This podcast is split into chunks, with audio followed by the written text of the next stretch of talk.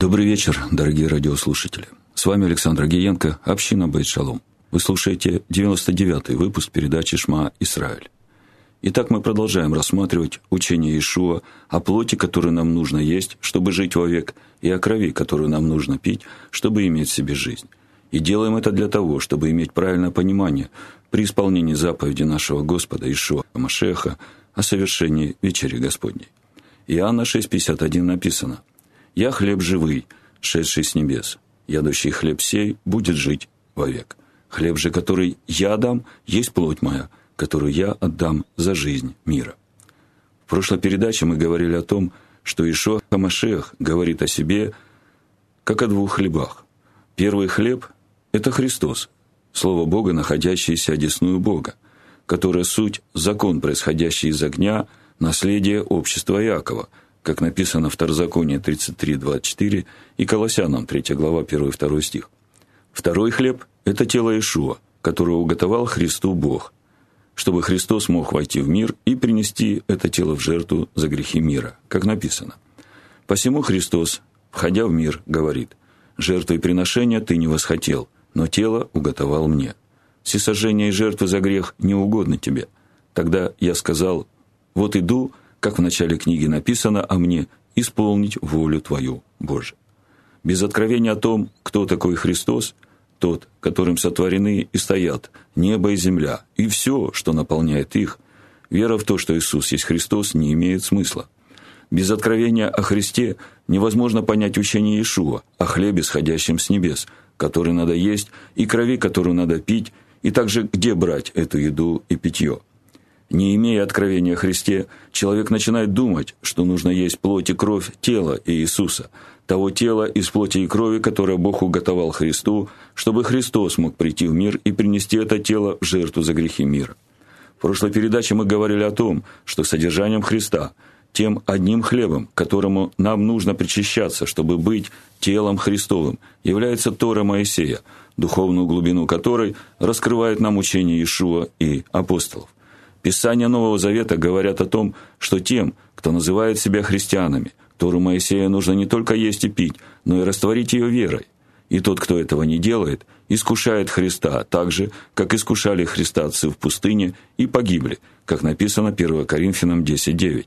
Не станем искушать Христа, как некоторые из них искушали и погибли от змей.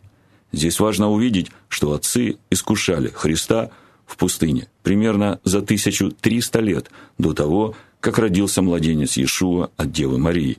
И это должно помочь в понимании того, что значит верить в то, что Иисус есть Христос.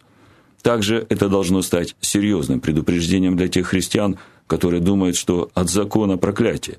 Тем христианам, которые называют себя семенем Авраама, и при этом думают, что от закона проклятие, рекомендую посмотреть на следы веры Авраама, которую он имел до обрезания – о чем написано в Бытие 26, 4, 5, где Бог говорит Исхаку. «Умножу потомство твое, как звезды небесные, и дам потомству твоему все земли сии. Благословятся в семени твоем все народы земные за то, что Авраам, отец твой, послушался гласа моего и соблюдал, что мной заповедано было соблюдать, повеления мои, уставы мои и законы мои». Итак, повеления, заповеди, законы, уставы Бога – является содержанием Христа. И этот хлеб можно найти только в Торе Моисея, понимание которой открывается через откровение о Христе. Для того, кто имеет откровение о Христе, Писание Нового Завета является ключом к правильному пониманию Торы Моисея. И все это является хлебом, от которого нам нужно причащаться, чтобы быть телом Христовым.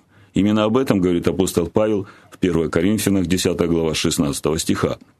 Чаша благословения, которую благословляем, не есть ли приобщение крови Христовой. Хлеб, который преломляем, не есть ли приобщение тела Христова.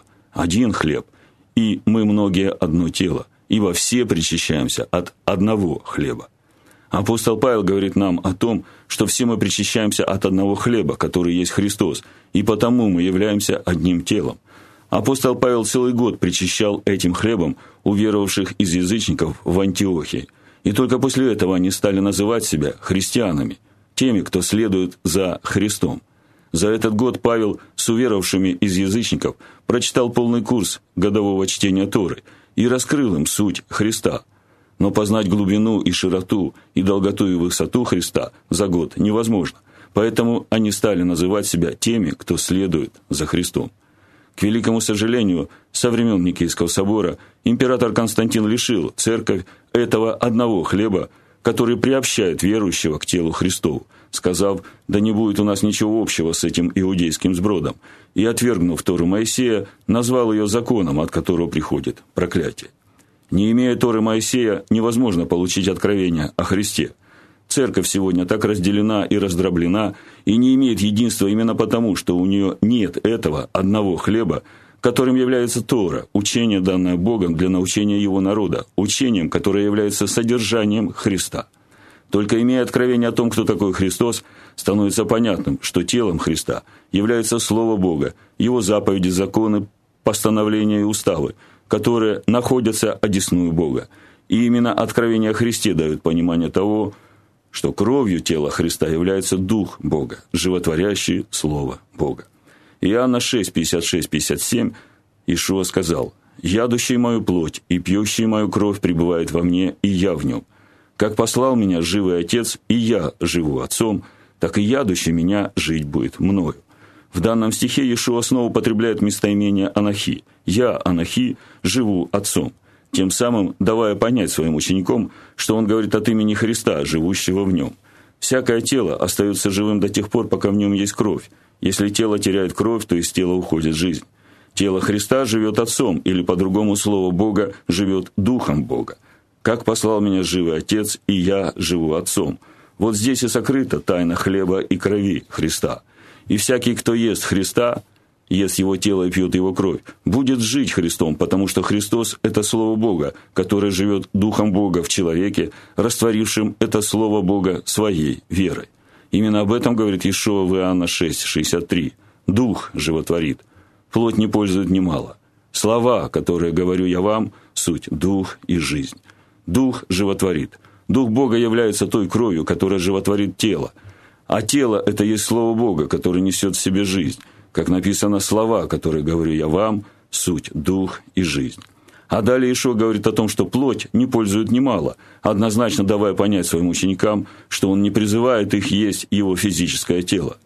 Теперь, имея представление о теле Христа и крови Христа, очень важно увидеть, что тело и кровь Христа, Амашеха, и тело и кровь Иисуса – это не одно и то же, и каждая из них имеет свое предназначение. Тело и кровь Христа нужно есть и пить, чтобы жить вовек – а тело и кровь Иисуса предназначены для искупления души человека и очищения ее от греха, и поэтому их нельзя ни есть, ни пить. Евреям 13 глава с 10 стиха написано: Мы имеем жертвенник, от которого не имеют права питаться служащие скини, так как тела животных, которых кровь для очищения греха вносится первосвященником во святилище, сжигаются вне стана. То Иешуа, дабы осветить людей кровью своей, пострадал в неврат. Обратите внимание на то, что Павел говорит здесь о жертве за грех, кровь которой вносилась во святилище. И Павел также говорит о том, что именно Иешуа был той жертвой за грех, кровь которой была внесена во святилище.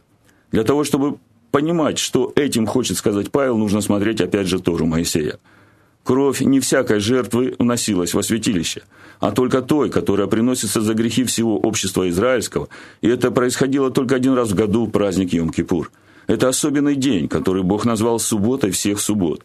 И Бог повелел в этот день сынам Израиля смирять свои души постом, потому что в этот день сам Бог очищает души сынов Израиля от грехов и беззаконий. В этот день по жребию приносилось в жертву два козла, совершенно одинаковых. Одного в жертву за грех, и его кровь вносилась в святилище и кропилась на крышку ковчега и перед крышкой, дабы очистить святилище от нечистот сынов Израилю.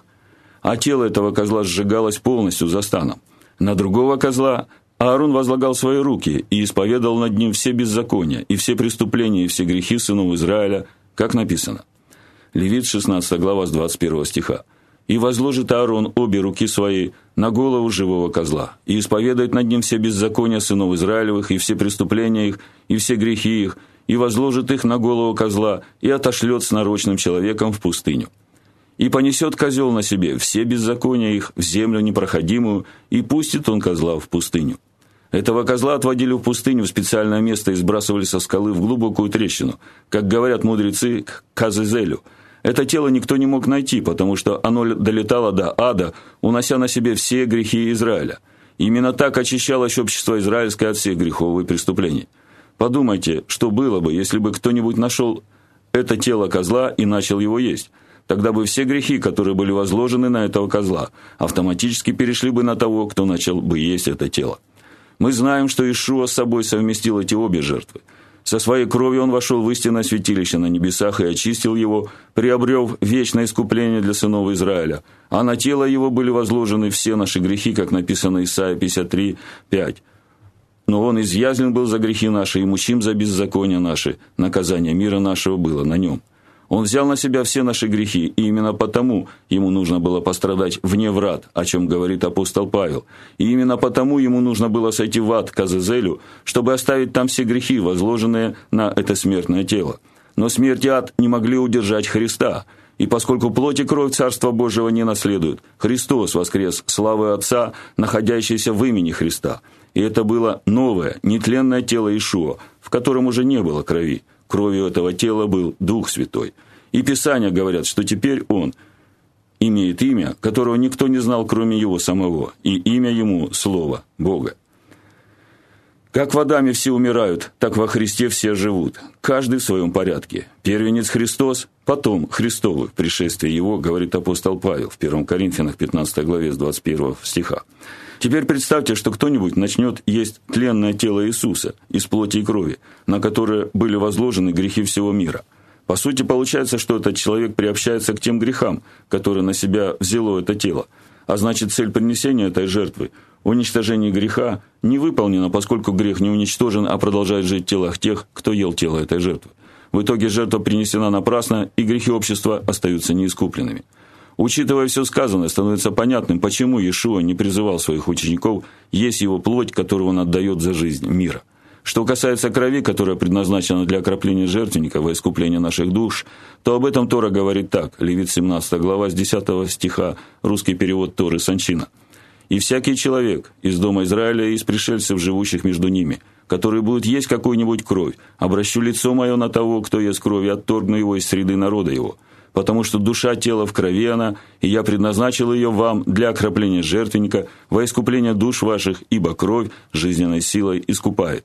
И так Тора говорит, а учитывая все вышесказанное, можно сказать, что Христос нам говорит о том, что нам нельзя есть крови, которая предназначена для окропления жертвенника во искупление душ наших.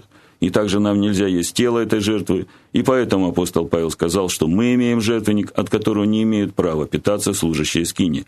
Теперь мы понимаем, почему Ишуа не призывает своих учеников есть хлеб, который есть плоть его, которую он дает за грехи мира. И также нам понятно, где взять хлеб, сходящий с небес, чтобы, вкушая его тело и пья его кровь, приобщаться к телу Христову.